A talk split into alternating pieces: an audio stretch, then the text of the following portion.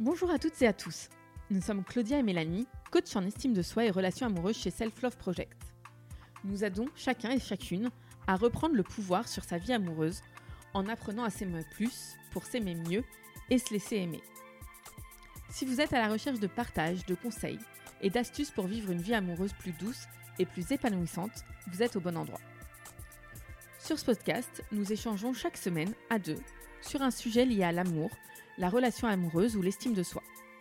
Ou à plusieurs avec nos invités qui viennent nous partager leur expérience et leur apprentissage sur ces sujets. On est parti pour l'épisode du jour. Bonne écoute. Dans ce nouvel épisode de Parole de coacher, nous accueillons Léna, 32 ans, qui a suivi la version individuelle du coaching rencontre avec moi, Claudia. Léna nous raconte son parcours amoureux, jalonné d'histoires difficiles et de violences, de manque de confiance en elle et de peur tenace. Ce qui retient l'attention dans le discours de Léna, c'est sa capacité de résilience et la force qui en émane. Je pense qu'elle inspirera beaucoup d'entre vous. Elle nous raconte elle aussi le déclic pour enclencher ce coaching individuel et nous fait part de sa progression et d'où elle en est aujourd'hui dans sa relation naissante. Bonne écoute Bonjour Mélanie. Bonjour Claudia. Bonjour.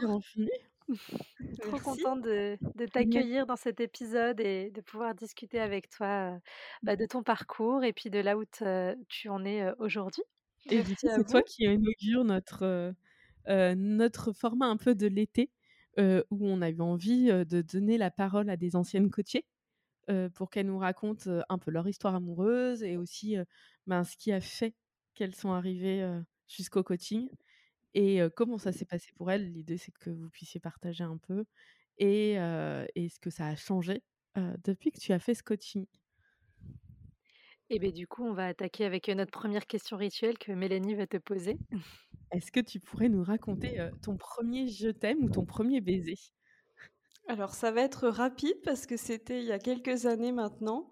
C'était au collège avec mon tout premier copain. Et je me souviens que j'étais très très timide à cette époque-là et j'osais à peine le retrouver dans la cour de, l'école. Donc il y a sûrement eu ce premier baiser dans la cour du collège avec le premier je t'aime parce que je me souviens qu'avec lui euh, c'était vraiment les débuts de ma vie amoureuse.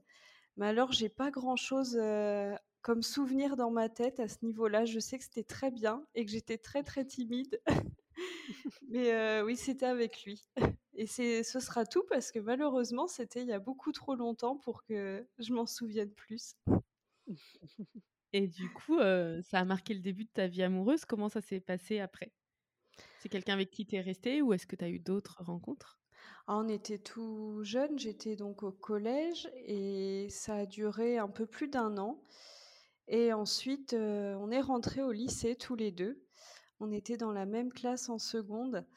Et moi, j'étais au premier rang, lui, il était au dernier rang. Il me faisait passer des, petits papiers jusqu'à ma table et j'étais toujours aussi timide. Et ça s'est arrêté parce que je me sentais plus à l'aise aussi au lycée avec cette personne. Et c'est là que j'ai rencontré bah, mon premier vrai compagnon au, lycée. Voilà, première histoire de lycée. Et alors du coup, elle, a démarré comment cette première histoire un peu plus sérieuse? On s'est rencontrés à l'anniversaire d'un ami en commun. On se connaissait pas du tout. Et on a fait connaissance pendant cette soirée. On devait avoir 17 ans tous les deux.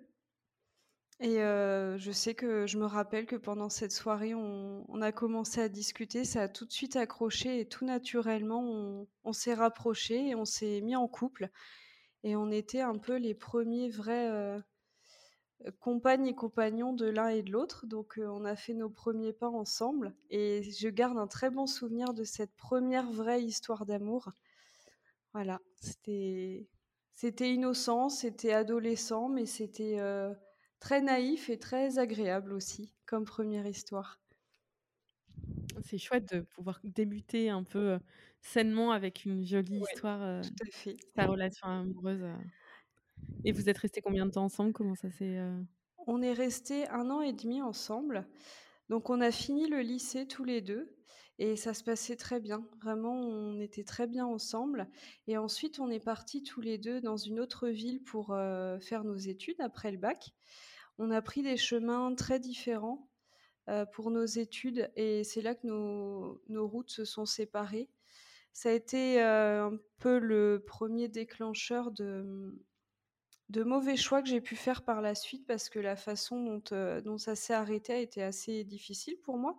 Il m'a envoyé un SMS un soir après plus d'un an et demi de couple pour me dire que j'étais quelqu'un de bien mais qu'il ne m'aimait plus.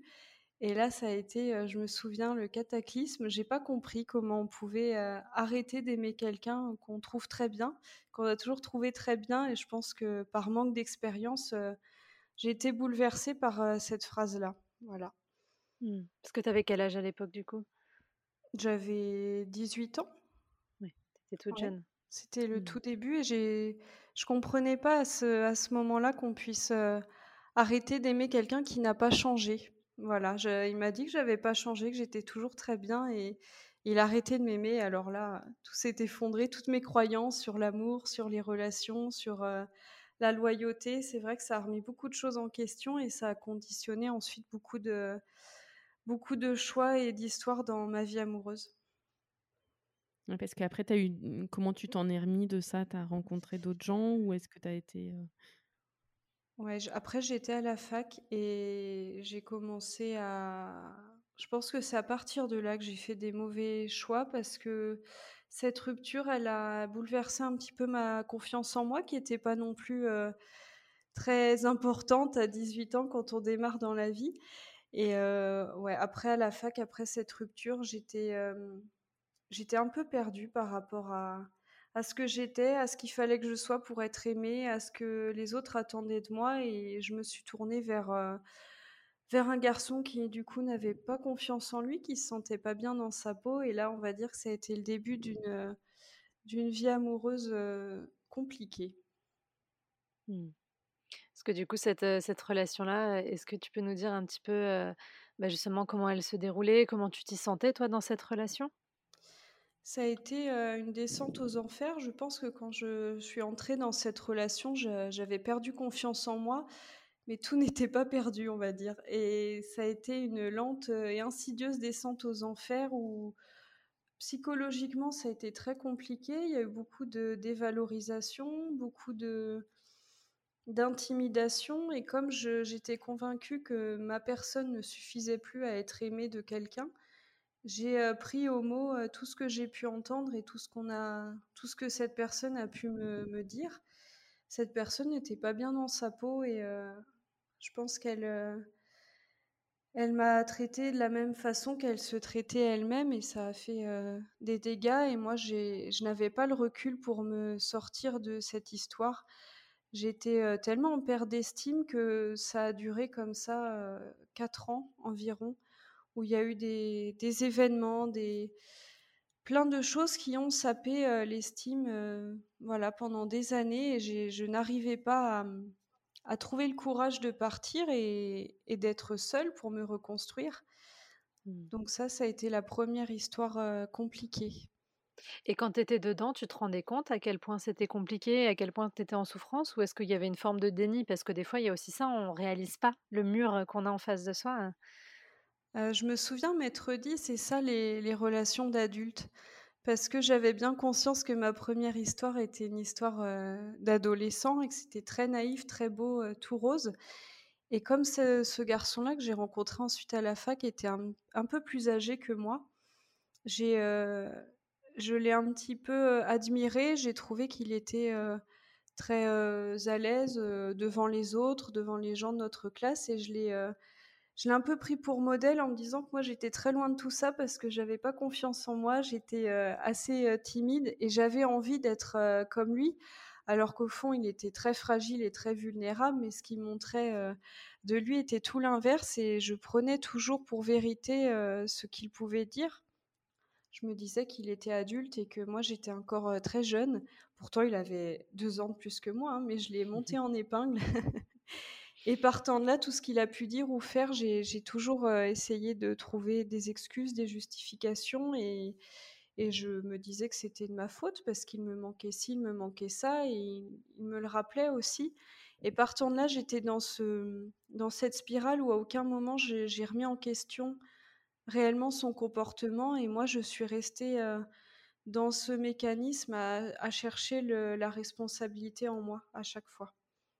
Et qu'est-ce qui a fait que tu as réussi à te sortir de cette relation? On s'est usés tous les 2. On s'est usés par, heu, manque de manque de confiance, par, heu, des des événements compliqués, infidélité, heu.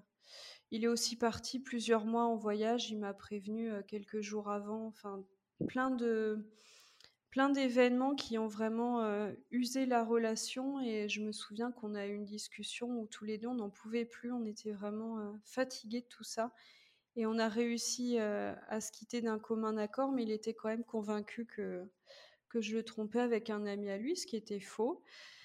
Mais, il a peut-être eu besoin de de cette raison-là pour, pour partir. Il ne supportait pas que je puisse être, infidèle, alors que lui l'avait été, bien évidemment, plusieurs fois durant la relation. Mmh. Il y a beaucoup de projections quoi finalement, de son Ouais. mal-être et de ses propres comportements sur toi, quoi.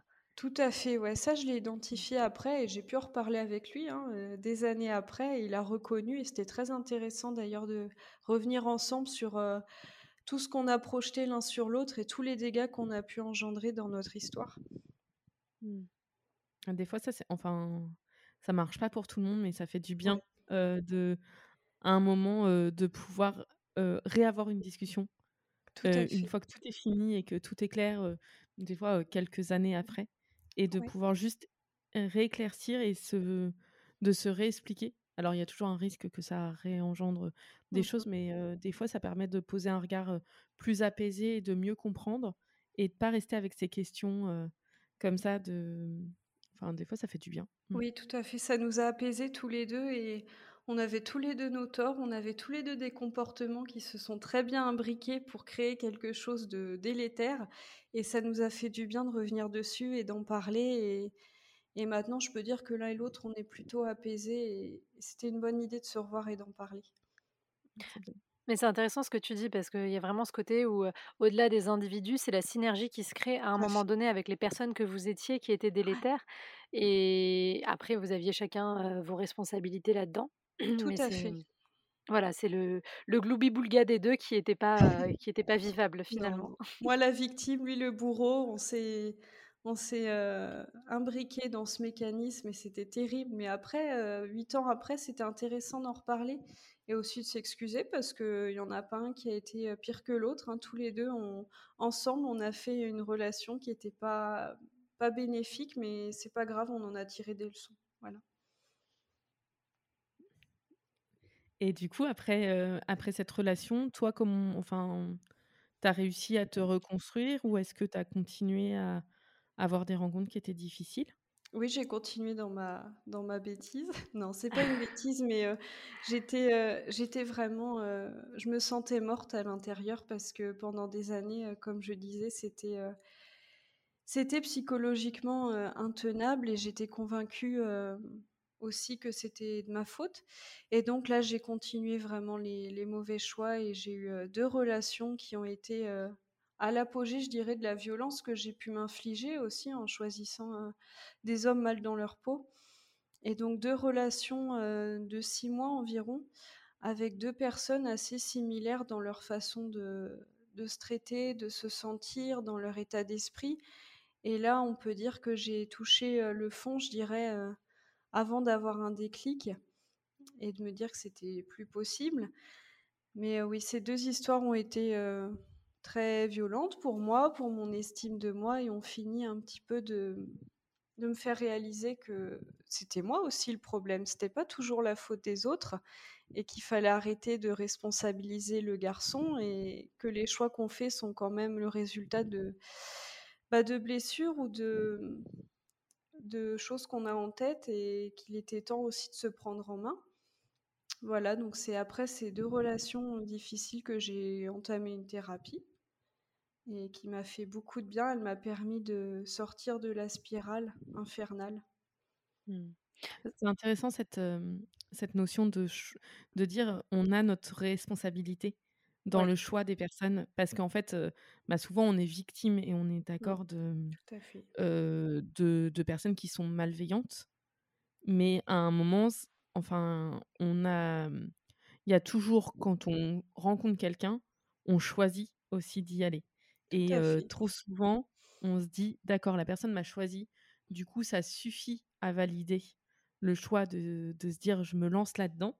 Et à un moment, bah, en fait, le seul pouvoir pour se sortir de ces relations un peu délétères, c'est aussi de se dire moi, j'ai mon choix et j'ai ma parole à dire dans un début de relation et je peux choisir d'identifier que cette personne ressemble à des, à, des caractéristiques mmh. présentes, ben, des red flags, et on en parlera certainement après, qui sont communs à des relations et que je ne veux pas revivre, et je choisis de ne pas y aller. Et, et c'est une des premières actions, je pense qu'on peut faire pour se faire du bien, c'est au moins de choisir de ne pas se remettre là-dedans. Et quand on va trop mal et qu'on n'est pas capable de choisir des gens positifs, ça peut être aussi de choisir de ne pas aller dans des relations. Tout à fait, c'était mon premier pas vers la maturité, vers 25 ans, d'arrêter de responsabiliser l'autre et de me dire c'est peut-être toi aussi qui fais des mauvais choix à cause de choses que tu as vécues avant. Et il est temps maintenant de comprendre pourquoi tu as fait ces choix, pourquoi tu es dans cette spirale infernale et comprendre ta part de responsabilité pour pouvoir agir dessus. Mmh. Bah, bravo à toi d'avoir fait ça. Merci. et, du coup, tu as fait cette thérapie, ça, ça a duré combien de temps à peu près ce travail thérapeutique? Cette thérapie, elle a duré deux ans et demi. Et j'ai entamé justement ce travail en étant encore dans cette, euh, dans cette dernière relation, je dirais, euh, délétère, très délétère, où, où il y avait du chantage au suicide, il y avait des menaces de violence, il y avait euh, violence physique, mais il y avait aussi beaucoup de violence psychologique, la perversion, enfin plein de mécanismes très très dangereux aussi pour mon état de santé psychologique. Et c'est là où j'ai eu le déclic. Donc j'ai entamé cette thérapie qui a duré deux ans et demi. Je me souviens de, de mon psychologue qui m'avait dit je ne vais jamais vous demander de le quitter. On va travailler ensemble et vous verrez un jour. Vous, vous n'aurez pas besoin que je vous le dise, vous le ferez de vous-même. Et c'est ce qui s'est passé euh, grâce à ce travail. J'ai trouvé le courage euh, de moi-même de quitter cette relation et ça a été le début d'une nouvelle euh, ère pour moi dans mes relations amoureuses. Et justement, après, euh, après cette thérapie, comment, comment les choses se sont déroulées et se sont dépliées? Alors par la suite, j'ai euh, bon, forcément, j'ai pas réussi à guérir comme ça en, en quelques mois, mais j'ai fait des choix très différents. J'ai arrêté de me tourner vers des personnes qui se sentaient très mal dans leur peau et je me suis plutôt tournée vers des personnes très gentilles, euh, très à l'écoute, très attentionnées, des personnes en somme qui pourraient m'aider à me guérir. Peut-être aussi parce que euh, je demandais encore un peu trop à l'autre de me prendre en charge.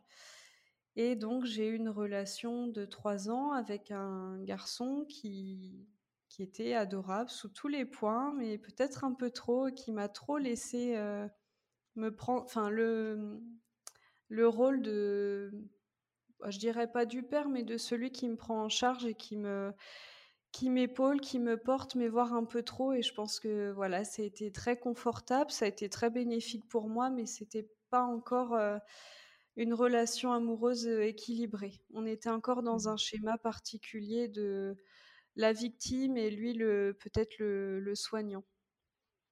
C'est intéressant parce que du coup, ton premier schéma était d'aller vers des personnes qui allaient mal et un peu de vous... Enfin, voilà, il y a souvent des balanciers. Et là, c'était vous alliez mal et vous alliez dans une spirale. Là, toi, tu es allé vers quelqu'un qui allait bien et qui était plus dans un rôle. On est un peu sur l'autre du balancier. Après, l'autre versant, oui. J'avais pas notion. moi, je m'étais dit, j'ai trouvé quelqu'un de bien, quelqu'un qui qui me fera pas du mal. Je voulais juste quelqu'un qui me respecte et c'est là que j'ai identifié aussi après pendant le coaching avec Claudia que j'ai choisi des personnes qui m'avaient choisi et que moi j'étais pas encore en mesure de faire des choix et ce garçon-là, euh, on était amis depuis très longtemps, il m'avait toujours plu mais pas de là à créer un couple avec lui et il m'a choisi et moi je, me souviens m'être dit dans ma tête euh, bon lui au moins il me fera jamais de mal et c'est ce qui s'est passé, il m'a jamais fait de mal pour autant, comme j'étais pas non plus dans le choix au début, j'ai plutôt subi et je me suis mis avec lui pour sûrement la mauvaise raison de vouloir me soigner. Donc ça n'a pas fonctionné, mais ça a duré quelques années quand même et on a, on a grandi ensemble malgré tout.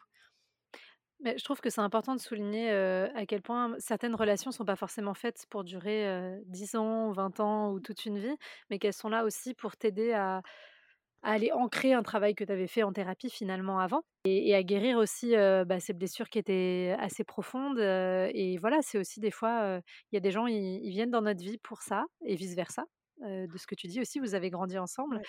et après, bah, des fois, on se rend compte que l'alignement n'est plus là, heu, les besoins ne sont plus les mêmes et du coup, on prend la décision de de repartir chacun de son côté?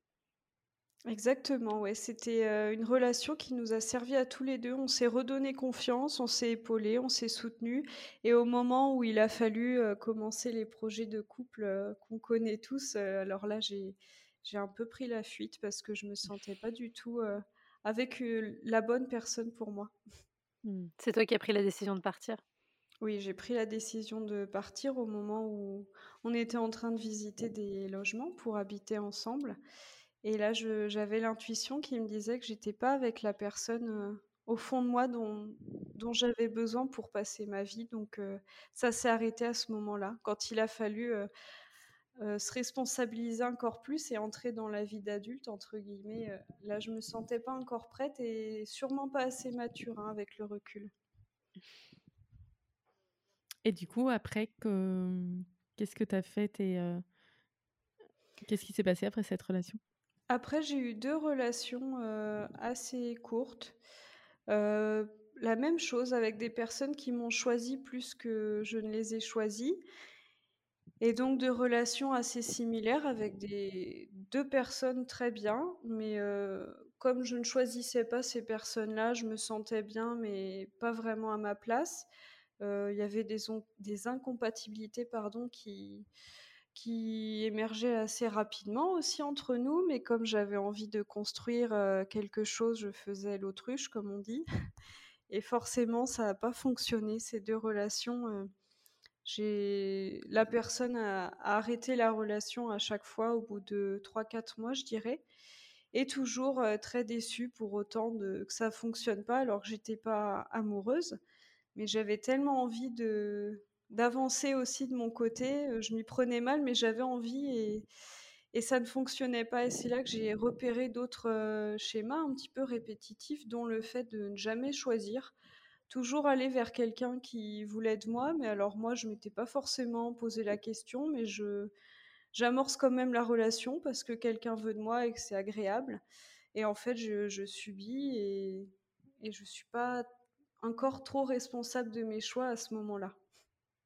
C'est vraiment intéressant, heu, ce parcours, c'est-à-dire, heu et hem et du coup, après ces 2 relations-là, tu c'est eux qui rompent et toi, du coup, tu as du mal à Ouais, à chaque fois, remettre? c'est ouais, Mmh. c'est ces 2 personnes-là, en à un an d'intervalle, c'est ces 2 personnes qui qui arrêtent la relation et moi, je suis encore finalement à subir le choix de l'autre et à jamais prendre finalement, d'initiative à ce niveau-là. Pourtant, j'étais pas forcément, à ma place dans ces relations, je le savais, mais j'étais dans le déni et je prenais jamais la décision de partir en me disant toujours: «Peut-être que ça va, heu, se lancer, ça va démarrer, peut-être que l'autre va avoir, heu, ce truc en plus qui fait que je serai celle avec qui il voudra, heu, passer, sa vie». Sauf que voilà, j'attendais, j'attendais mais au mauvais endroit, je pense et c'est après avoir identifié, ça, le fait de subir un petit peu plus que de prendre, ses responsabilités que j'ai commencé à penser au coaching.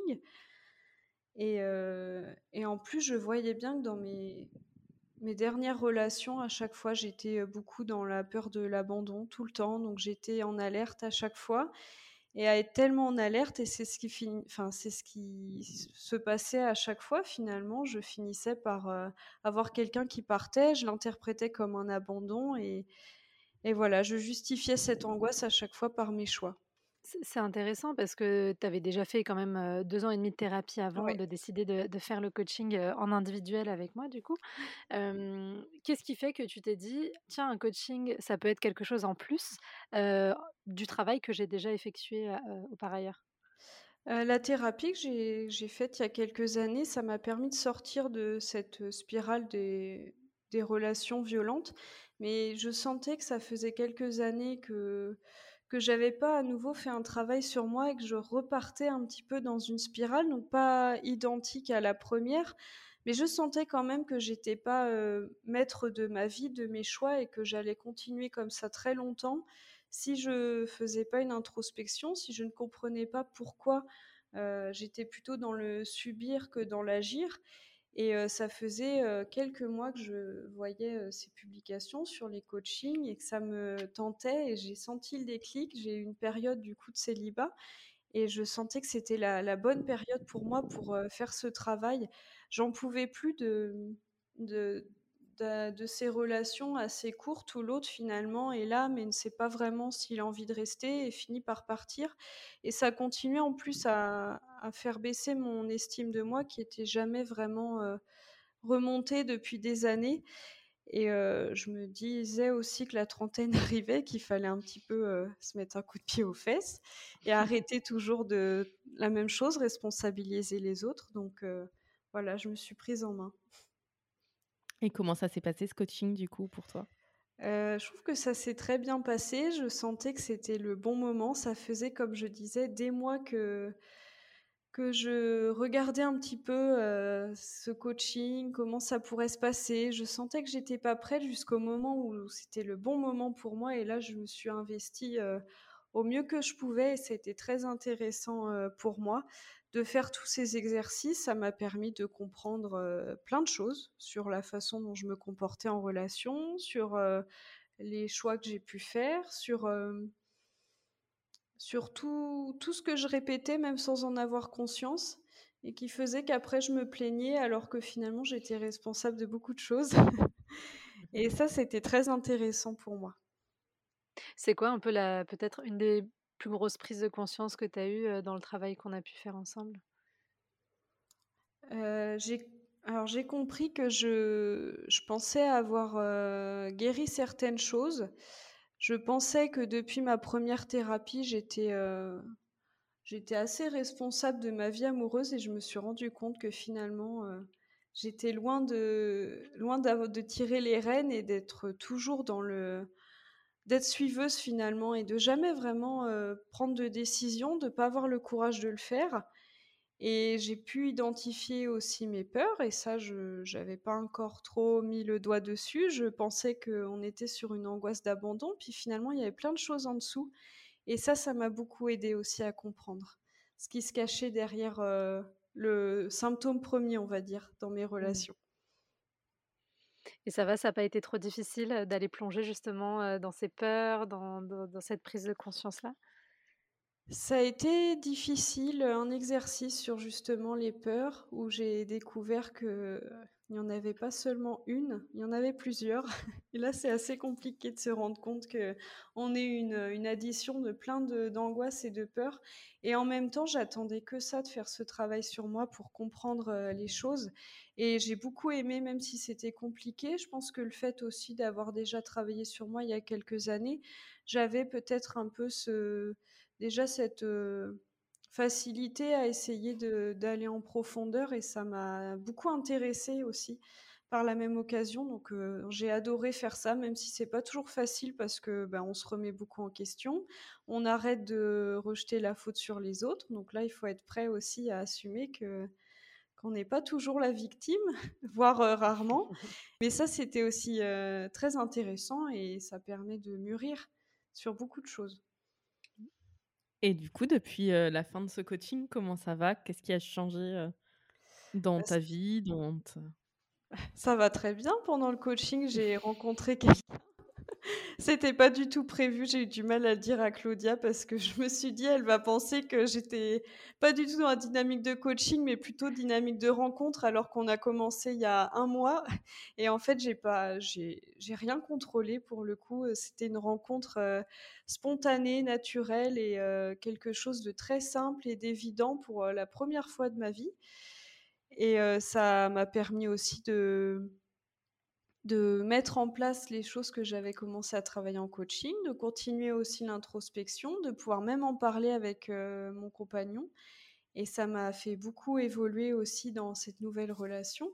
Et donc ça va très bien parce que c'est une relation qui n'a rien à voir avec toutes les précédentes. Je sens euh, que c'est incomparable, je saurais pas vraiment l'expliquer, mais ça n'a rien à voir avec, les relations du passé. Il y a beaucoup plus de communication, beaucoup plus de douceur aussi et d'équilibre, Oui, d'équilibre, c'est ça. Il y a beaucoup, beaucoup plus d'ouverture, de tolérance, de sensibilité, de de vulnérabilité, de sincérité, tout ce qui fait que qu'on peut se sentir à sa place avec quelqu'un et que je n'avais jamais ressenti avant. Et rien n'est calculé et c'est arrivé comme ça, après les débuts du coaching et et voilà, on a composé avec et c'était intéressant aussi. Bah, bien souvent, en fait, déjà le fait de se mettre dans la démarche, ben, ça fait, ça fait évoluer des choses et puis, enfin nous souvent on dit on on essaye d'éviter que nos coachés, rencontrent quelqu'un au début du coaching, mais après, après avoir exploré les peurs et tout, déjà on est un peu plus, on a pris conscience des schémas, des choses comme ça et dès qu'on a eu ce déclic, qu'on se dit: «OK, ben» parce que quand même un des points communs, je pense dans nos coachés, c'est que mmh. souvent elles ne choisissent pas leur compagnon. Donc déjà quand on a pris conscience qu'on a ce pouvoir de choisir, bah, là j'ai l'impression que toi, ton nouveau compagnon, tu l'as plus choisi. Tout à fait, oui. Il n'y a pas eu de de: «Bon, il veut de moi, bon, bah, je je veux bien de lui alors». C'est non, là, c'était il n'y a même pas eu le choix, ça s'est imposé à moi. C'est ça aussi qui était beau, c'est que pour la première fois, j'ai même pas eu à réfléchir, à me dire: «Bon allez, il est gentil, euh, on va bien voir». Non, ça s'est fait, euh, tout naturellement, spontanément et c'est ça aussi qui est très différent du passé et et j'étais pas du tout dans l'optique de faire une rencontre, euh, aussi vite et puis finalement, je pense que je devais aussi dégager des énergies différentes grâce au coaching et à ce que je travaillais en moi. Donc ça, c'est arrivé au moment où ça devait arriver et, et je regrette pas du tout cette histoire. Bah, je pense que ce qui est important de dire, c'est que bah, toi, comme tu es un individuel, il y a toute la partie après la phase d'introspection où je t'accompagne aussi, bah, là, du coup, directement en phase de début de relation, puisqu'il n'y a pas eu de phase de dating. Enfin, disons que ça a été intégré à la phase d'avant. mais je pense que c'est important de souligner que, bah oui, même avec tout le travail qu'on a fait ou que tu as pu faire avant, bah, le, début de relation, c'est pas toujours simple. Ça vient de challenger. Et je sais que justement, le travail qu'on a fait sur les peurs, c'est quelque chose qui t'a pas mal aidé à gérer et à vivre mieux ce début de relation? Oui, tout à fait et puis c'est vrai que le le coaching apporte énormément, mais c'est un travail de tous les jours et on est au début, je pense, sur un film, on est enfin, je vais parler pour moi, mais jamais loin de retomber dans des petits travers et c'est très important aussi de de pas prendre trop la confiance au début de relation et de se dire: «J'ai eu le coaching, ça va j'ai plus besoin d'aide parce que ben, moi, la première, je, me sens encore des fois sur un fil. Je sens l'ancienne personne en moi avec ses démons qui, peut revenir, qui peut un peu me titiller. Et c'est là que j'en parle à Claudia et qu'on rectifie un petit peu le tir parce qu'on est, je pense, jamais vraiment sorti de plusieurs années d'histoires compliquées, d'émotions compliquées, de, dévalorisation et de violence. Et la guérison prend beaucoup de temps. Et c'est là que c'est important de continuer un petit peu le, suivi en individuel en début de relation parce qu'il y a beaucoup de choses qui ressortent et c'est très intéressant, mais parfois pas simple non plus. Et euh, moi, Claudia, elle m'aide à pas retomber dans mes travers. très bien ça. Bah, moi, moi, ce que je, un point sur lequel je suis hyper admirative par rapport à ton parcours, c'est que bah, tu as quand même vécu des relations qui étaient particulièrement difficiles et particulièrement violentes et tout, mais non seulement bah, tu as eu le courage d'aller creuser pour comprendre ce qui mmh. se passait, mais en plus, tu as quand même, je trouve, cette force d'y retourner, quoi. là où c'est mmh. vrai, et ça se comprend aussi, hein, évidemment, on a aussi beaucoup de femmes qui ont vécu des relations très, très difficiles, mais qui sont devenues très frileuses par peur de, souffrir à nouveau dans une relation. Qu'est-ce que tu aurais envie de leur dire peut-être? Ou qu'est-ce, que, qu'est-ce qui fait, tu penses que toi, tu, as ce courage bah, d'aller te reconfronter à chaque fois quand même? Euh, je sais pas pourquoi je m'obstine comme ça. Ça doit être dans mon caractère, parce que je me suis obstinée dans les relations, euh, pourries. Je m'obstine dans les meilleures relations aussi. Mais, euh, je pense qu'à chaque fois, je je prends du recul sur mon parcours. J'essaye de me rappeler d'où je viens et de me rappeler les personnes avec qui j'étais en relation et là où j'en suis maintenant et je me dis que c'est toujours mieux que ce par quoi j'ai pu passer, que je continue d'apprendre. Genre, je suis loin d'être, parfaite et d'avoir en plus, le comportement idéal. en relation, j'ai encore souvent des doutes, j'ai encore des questionnements, des envies de, oui, de repartir un petit peu dans certains mécanismes par protection aussi, parce que des fois c'est plus simple de se protéger que de que d'affronter les choses, mais à chaque fois j'en retire quand même quelque chose d'enrichissant. Et il y a toujours une leçon qui fait que je ne reproduis pas par la suite certaines erreurs ou certaines choses que je pourrais regretter. Alors c'est sûr que c'est compliqué parce qu'il faut affronter, il faut aller au-devant des problèmes des fois. Mais je crois que c'est toujours plus intéressant pour mûrir et pour avancer que, que de se laisser un petit peu aller, on va dire, mmh et manquer de se responsabiliser et, et retourner dans les anciens schémas. Il faut essayer de se faire un petit peu violence. Moi, je le fais parce que j'ai tellement souffert avant que j'ai plus du tout envie de retourner euh, dans ces relations. Donc, c'est ça aussi qui fait que je, suis prête à beaucoup de choses pour me battre et, et avancer et jamais retomber euh, en arrière. Mais après, c'est propre à chacun. En tout cas, moi, je sais que cette force, je l'ai parce que je sais d'où je viens. Je sais que ça a été euh, terrible avant. Et j'ai surtout pas envie de recommencer. Donc voilà, c'est le cadeau que je me fais, c'est de me battre pour aller toujours devant. Super. je pense qu'on peut passer à notre dernière question. On aime bien demander à, nos invités de mmh, si tu avais une, baguette magique et que tu pouvais reparler à la qui a 12-13 ans, quel conseil tu lui donnerais? Pour, bah, pour sa vie amoureuse, pour sa vie de femme et son estime de soi.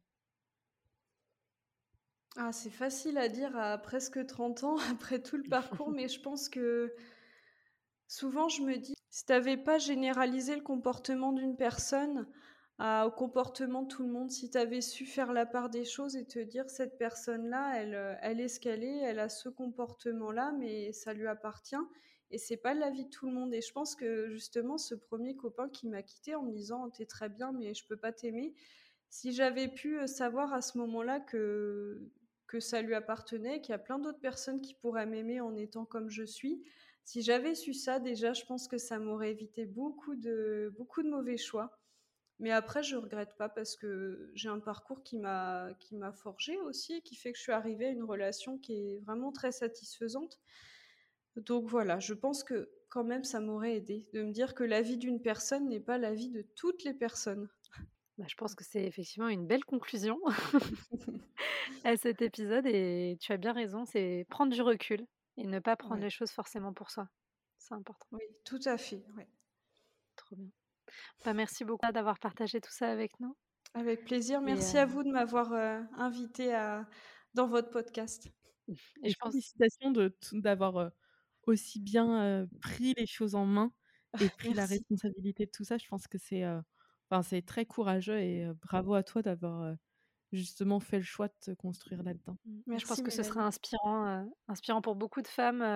et c'est aussi pour ça que j'avais envie de t'avoir, parce que je pense qu'il y en a beaucoup qui ont vécu des parcours difficiles comme toi et qui se disent que ça pourra pas changer, qui se sentent vraiment dans une impuissance et une fatalité très forte. Et j'avais aussi envie, avec ton témoignage, de leur montrer que non, c'est possible d'évoluer.